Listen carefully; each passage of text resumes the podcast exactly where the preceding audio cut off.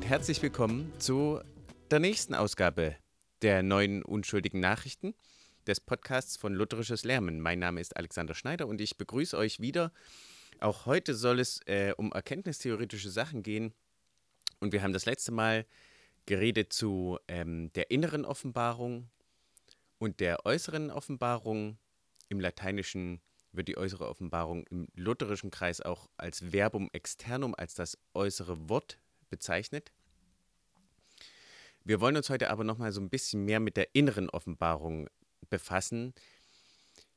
Das heißt also mit der direkten göttlichen Offenbarung dem Subjekt gegenüber, die ja auch die alte Kirche und die alte Position bejaht, aber nur spezifischen Personen gegenüber in der Geschichte, und zwar den Propheten der Schrift und den Aposteln. Christus selber ist ja selber Gott, der empfängt im Endeffekt nicht wirklich göttliche Offenbarung. Sicherlich kann man sich da im Detail streiten, was die beiden Naturen, die menschliche und die göttliche, bei ihm angeht. Aber Menschen, die göttliche Offenbarung empf äh, empfangen haben, waren ganz besonders bei Christus alle, die ihm begegneten und ganz besonders seine Apostel und natürlich auch die dem nachfolgenden Propheten und Apostel in einer bestimmten Schule, die das Wunderzeichenhandeln Gottes durch Menschen als beendet ansieht, wäre das bis zur Zerstörung des Tempels ungefähr.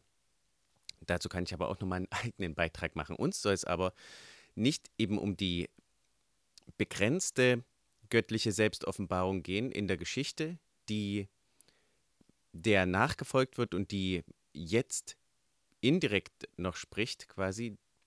Es werden zum Beispiel bei Chemnitz ist es sehr schön in dem Handbüchlein der christlichen Lehren, das im Freimund Verlag gerade ein bisschen mit unserer Mithilfe erschienen ist, hat er da einen Teil über die Berufung und da gibt es die direkte und indirekte Berufung, dass die Propheten direkt berufen wurden, die heutigen Pfarrer, äh, Prediger jedoch indirekt berufen werden. Äh, oder so ein Mix ist, ja, auch hier kann man sehen, es ist nicht Gott, der wörtlich und hörbar zu ihnen spricht, sondern es ist die Kirche, die sie beruft, die Gott durch sein wundersames Handeln und durch sein äußeres Sprechen ins Leben gerufen hat, zu Pfingsten. Aber uns soll es heute ja etwas um die, um ein paar Aspekte der inneren, der jetzt noch stattfindenden direkten Offenbarung gehen. Und die ist ähm, am offensichtlichsten natürlich im christlichen Kreisen in der Bewegung der Charismatik beziehungsweise des Charismatismus oder des Pfingstlertums klar zu sehen, wo sich Gott außer und da muss man wirklich sagen, es geht halt nicht nur um äußerlich, sondern die Unterscheidung, die klassische, der klassischen lutherischen Väter ist immer hier noch die beste. Es geht, denn Gott offenbart sich natürlich auch durch die Schrift. Und gerade durch sein gepredigtes Wort, das ist die, das äh, Dafürhalten der lutherischen Kirche, zumindest in ihrer orthodoxen Ausprägung, über die Jahrhunderte hin, nämlich dass der Heilige Geist gebunden arbeitet durch die Verkündigung des, des Wortes und des Evangeliums in der Schrift, aber auch die Predigt und die Auslegung und ganz besonders in der Predigt im Gottesdienst. Und zweitens durch die durch das Wort gestifteten Sakramente, nämlich das Abendmahl, Taufe und in dem weniger sakramentlichen Sinne auch die Beichte, aber hauptsächlich Abendmahl und Taufe. Und uns geht es also quasi um die Punkte, wo hier die Schrift nicht mehr, also diese damalige, die Schrift als Aufzeichnung der direkten Offenbarung Gottes in der Geschichte, nicht mehr das, die einige Regel und Richtschnur, das Wichtigste, das grundlegende Axiom für das, die Gottesoffenbarung ist, sondern diese anderen Sachen unterworfen wird. Und das, diese andere Sache ist, wenn man alle Unterschiede zusammenfasst, immer das Ich. Immer im Endeffekt der Verstand. In meinem Verstand, in diesem Sinne, äh, offenbart sich die göttliche Wahrheit, indem sie sich als verständlich erweist und also für meinen Geschmack als nachweisbar. Das kommt darauf an, wie viel und welche Beweise ich möchte. Wir hatten darauf in dem Beitrag zur ähm, Epistemologie für Atheismus schon so ein bisschen hingewiesen, dass es auch die Atheisten natürlich göttlichen Offenbarungsort haben. Auch hier ist es der, der Verstand, der sagt, wo Gott sich offenbart und wo er sich nicht offenbart. Und auch der Verstand, der sagt, wann Gott sich in genügendem Maße offenbart hat, um geglaubt werden zu können. Also in meinem Verstand offenbart sich die göttliche Wahrheit, indem sie sich als mir verständlich erweist. Und zwar, der wichtigste Unterschied, wie wir gesagt haben, ist eben die Quelle der Daten für die Wahrheitsfindung, die gleichmäßig alles ist, was in Natur und Kultur auf das Ich, das denkende Ich, auf den Verstand eintrifft. Und zwar auch in meiner Inneren als Teil der Kultur, des menschlichen, des menschlichen Teils der Welt, nicht des schon daseinenden natürlichen Teils der Welt.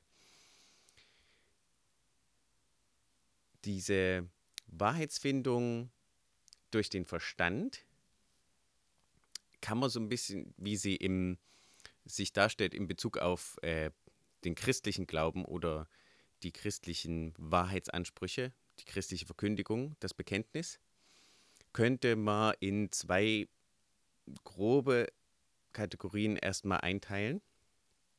Und, ähm, und zwar Rationalismus und Mystizismus, die sich unterscheiden eben dadurch, dass der Mystizismus, das heißt mystische Gotteserfahrung eben im Subjekt, sich sehr auf das Ich und die Gefühle und vor allem auch die eigenen Gefühle als Ort und die eigene Meditation als Ort der Gottesoffenbarung konzentriert.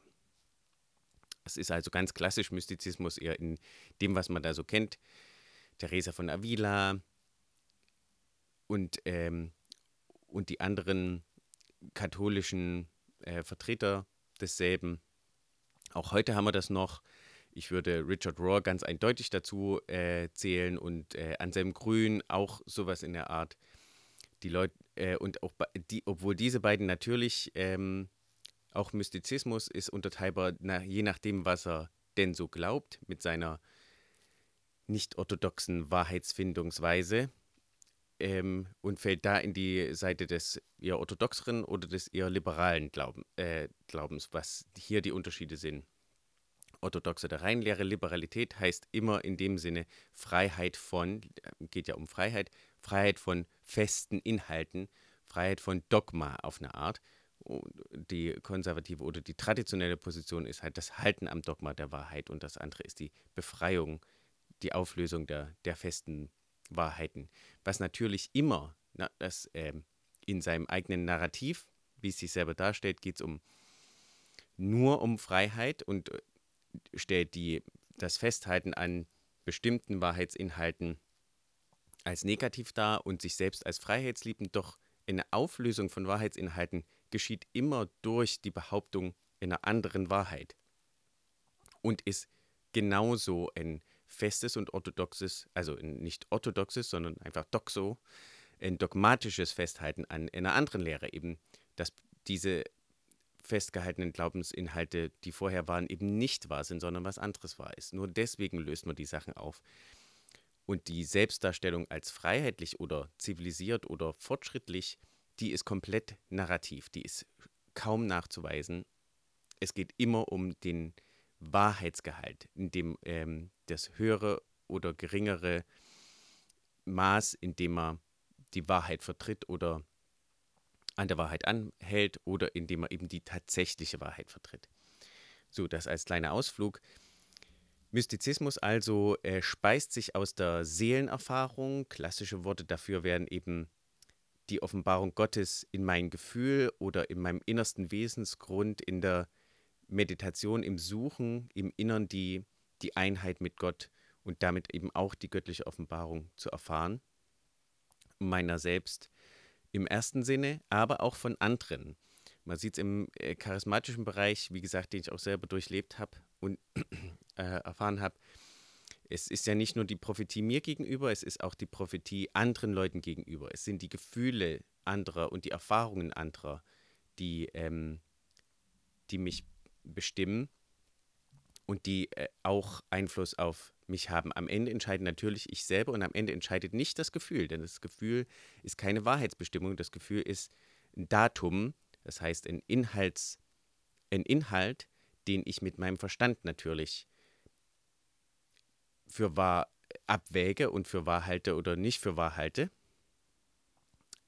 Aber na, man Leute, die, man nennt das dann immer gefühlsbetont oder sowas, aber im Endeffekt ist es die, die Quelle der Daten, die man nimmt für seine Wahrheitsbestimmung, nicht das Instrument der Wahrheitsbestimmung. Das ist immer die Ratio oder der Verstand, na, die sich entscheidet, ähm, was er am liebsten benutzt.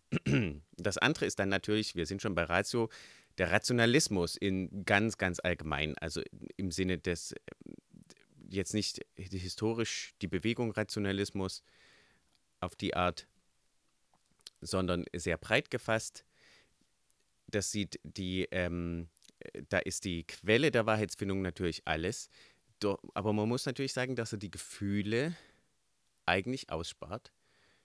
Was eine Sinn, was ich jetzt nicht bewerten will, das kann eine sinnvolle oder nicht sinnvolle Sache sein, die Gefühle auszusparen als Quelle, sondern Rationalismus traditionellerweise nimmt sich andere Wahrheitsquellen eben in Natur und Kultur.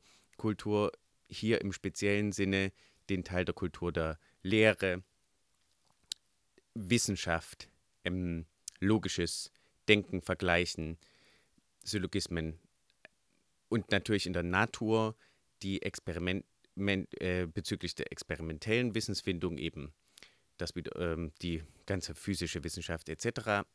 Und äh, was heißt hier im Sinne der göttlichen Offenbarung ist halt äh, zum Beispiel die Natur als äh, Offenbarungsort passiver oder aktiver Offenbarungsort Gottes.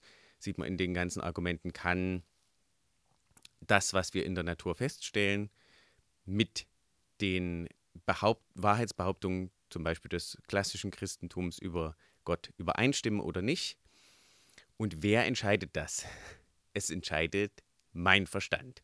Oder die, der schlauere Verstand eines anderen, den aber ich mit meinem Verstand legitimiere und dem ich dementsprechend äh, äh, nachfolge und ihm für mich bestimmen lasse. Also sind die Quellen des Rationalismus für die Daten für seine Entscheidungen in der Kultur und Natur im äh, Sinne des logisch Nachvollziehbaren, beziehungsweise sittlich nachvollziehbaren, was ich hier gesagt habe. Das heißt also, das logisch nachvollziehbaren, das äh, macht Sinn, aber es gibt natürlich auch noch, und das ist Teil der Kultur, das, was äh, sich ziemt, was sich natürlich äh, äh starken Änderungen innerhalb verschiedener Kulturen unterworfen ist. Ich will hier aber nicht zu weit gehen. Man siehe C.S. Lewis äh, Ausführungen zum, zur Verteidigung des Naturgesetzes, vor allem auch in die Abschaffung des Menschen, The Evolution of Man, aber auch in Mere Christianity, ähm, pardon, ich bin Christ auf äh, Deutsch. Genau. Der, äh, um da nochmal drauf einzugehen, wo es uns natürlich am meisten begegnet als, ähm, und wir, ja, was ist das Kritische aber natürlich an der Situation, ist, dass im Endeffekt immer ich bestimme, was wahr ist. Und natürlich man könnte jetzt als Gegenargument äh, von charismatischer Seite bringen, aber wir haben doch ganz traditionelle Ansichten. Wir glauben alles, was alle Christen früher auch schon geglaubt haben. Wir glauben halt noch, also wir glauben es im Endeffekt noch mehr, denn die Kirche hat ja aufgehört, die Geistesgaben und die Zungenrede zu verwenden und ist deswegen abgefallen vom wahren Glauben. Und wir haben ihn wiederentdeckt und er ist uns durch Gott wiedergegeben worden und wir haben das volle Evangelium, was äh, die Kirche quasi vorher nicht hatte. Äh, schwierig ist dann nur halt die Frage, sobald äh, dieses volle Evangelium oder neue Evangelium als neue Quelle die alte Offenbarung überschreibt und äh, anzweifelt, sobald es eben in Richtung nicht mehr Orthodoxie, sondern Liberalismus geht. Und hier ist äh, das Problem, dass man auch von, äh, von charismatischer Seite, also da von offenbarungstheoretischer Seite, mir hat Gott gezeigt, ähm, ich glaube halt, weil ich mal so ein Erlebnis hatte, dass Gott wahr ist, weil er sich mir in dem Erlebnis offenbart hat. Es gibt keine, in diesem Sinne keine Möglichkeit, rational zu diskutieren oder den Liberalismus zu widerlegen. Warum glaubst du denn, dass Gott dreieinig ist? Ist da zum Beispiel eine große Frage. Es gibt im, Charism äh, im Charismatismus eine recht große Bewegung, der sogenannte Einheits- oder vor allem Oneness Pentecostalism, Einheitspfingstlertum, die an einen Gott glauben im Sinne des jüdischen Alten Testaments, ja, nicht ausgelegt durch das Neue Testament natürlich. Ähm, das heißt eben keine drei äh, Personen und ein Wesen, was aber sie in der klassischen Definition aus der ähm, Einheit der Kirche ausschließen würde. Aber natürlich, wenn Gott sagt, es wahr, dann ist es halt wahr. Und wie sagt es Gott? Indem er jetzt redet und die, oder indem er durch die Schrift geredet hat? Indem er jetzt redet. Das Hochinteressante, ähm, das heißt also mit Liberalismus, man hat quasi keine Handhabe im Argumentativen dagegen.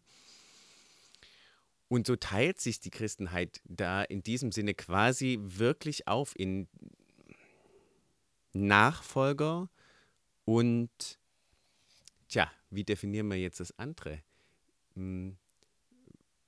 Was ist eine gute Gegensache? Nachfolger und Offenbarer, Rausfinder oder Setzer.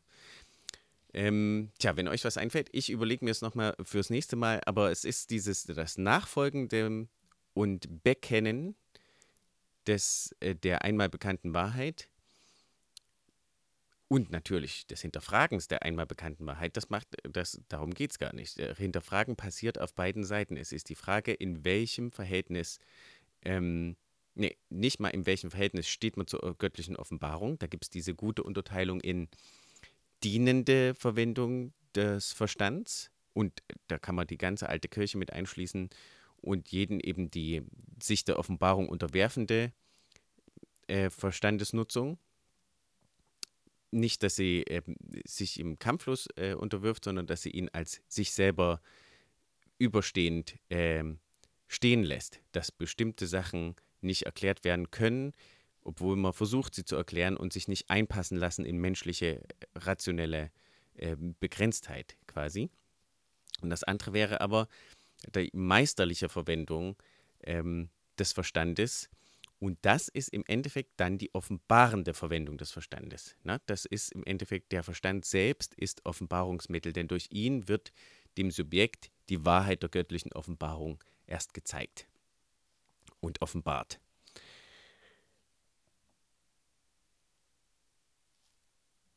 Gemeinsam äh, zwischen Liberalismus und äh, Charismatismus und dem Rationalismus, der natürlich auch Atheismus und Liberalismus beinhaltet. Rationalismus kann auch orthodox sein. Das sind also zwei verschiedene, diese, wie gesagt, Liberalismus und orthodox müsst ihr euch auf einer Ebene vorstellen. Das sind, äh, wo man den, den Regler hin und her schieben kann, ähm, immer im nah an der klassischen göttlichen Offenbarung oder fern von der klassischen göttlichen Offenbarung. Der andere Regler ist nur einfach, wo ist die Quelle für die Offenbarung, nicht welchen Inhalt habe ich. Ne? Der eine Regler zwischen Liberalismus und Orthodox ist der Inhalt und der andere Regler, den ihr euch quasi kreuzmäßig vorstellen könnt, dazu ist, ähm, wo kriege ich meine göttliche Offenbarung her? In der subjektiven Offenbarung. Ganz rausgenommen ist die klassische Offenbarung durch äh, die die äußere Offenbarung dem Subjekt gegenüber. Also gemeinsam diesen allen ist, die Offenbarung Gottes ist progressiv und evolutionär. Äh, selbst wenn man Gott noch als ewig gleichsetzt, ist, äh, haben wir eine immer weitere, weiter, besser werdende Offenbarung des ewig gleichen Gottes. Ja? Denn ist die Offenbarung von damals vor 2000 Jahren natürlich nicht so gut wie unsere heutige. Und das ist die, äh, wovor C.S. Lewis immer gewarnt hat, die und was natürlich unglaublich präsent ist, die Übertragung des ähm, Theorems der Evolution aus der reinen Biologie in alles, in Philosophie, in Kultur, in alles hinein, dass alles besser wird, dass das äh, höher kompliziertere immer aus dem Einfacheren kommt und sich immer weiterentwickelt und dass es einfach immer weiter bergauf geht. Das müssen wir, oder da sind wir, sind wir gut beraten, wenn wir das als eine unserer wichtigsten Grundaxiome erkennen und auch hinterfragen. Denn wird wirklich alles immer besser oder ist es das Ziel, immer besser zu werden? Ist es, entspricht das unserer Beobachtung der Natur äh, und der Geschichte? Alles interessante Fragen, die diesen, den Rahmen dieses Podcasts sprengen. Ich ähm, wiederhole nochmal, die Offenbarung Gottes, der ist bei allem, aller subjektiven Offenbarungen, aller Offenbarung im Subjekt gemeint, dass sie progressiv bzw. evolutionär ist selbst wenn man Gott noch als ewig gleichsetzt, man äh, lernt immer mehr von Gott kennen, man lernt die wahrhafte Meinung von Gott kennen, man kann das in den grundlegenderen Änderungen, zum Beispiel in den evangelischen Kirchen der letzten 50 bis 100 Jahre sehen, na, äh, dass man einfach sagt, äh, das kommt aus diesem Argument von, Sachen sind kulturell, das heißt nicht, dass bestimmte Sachen kulturell sind, doch die sind auch textlich rauszufinden, wenn sie kulturell sind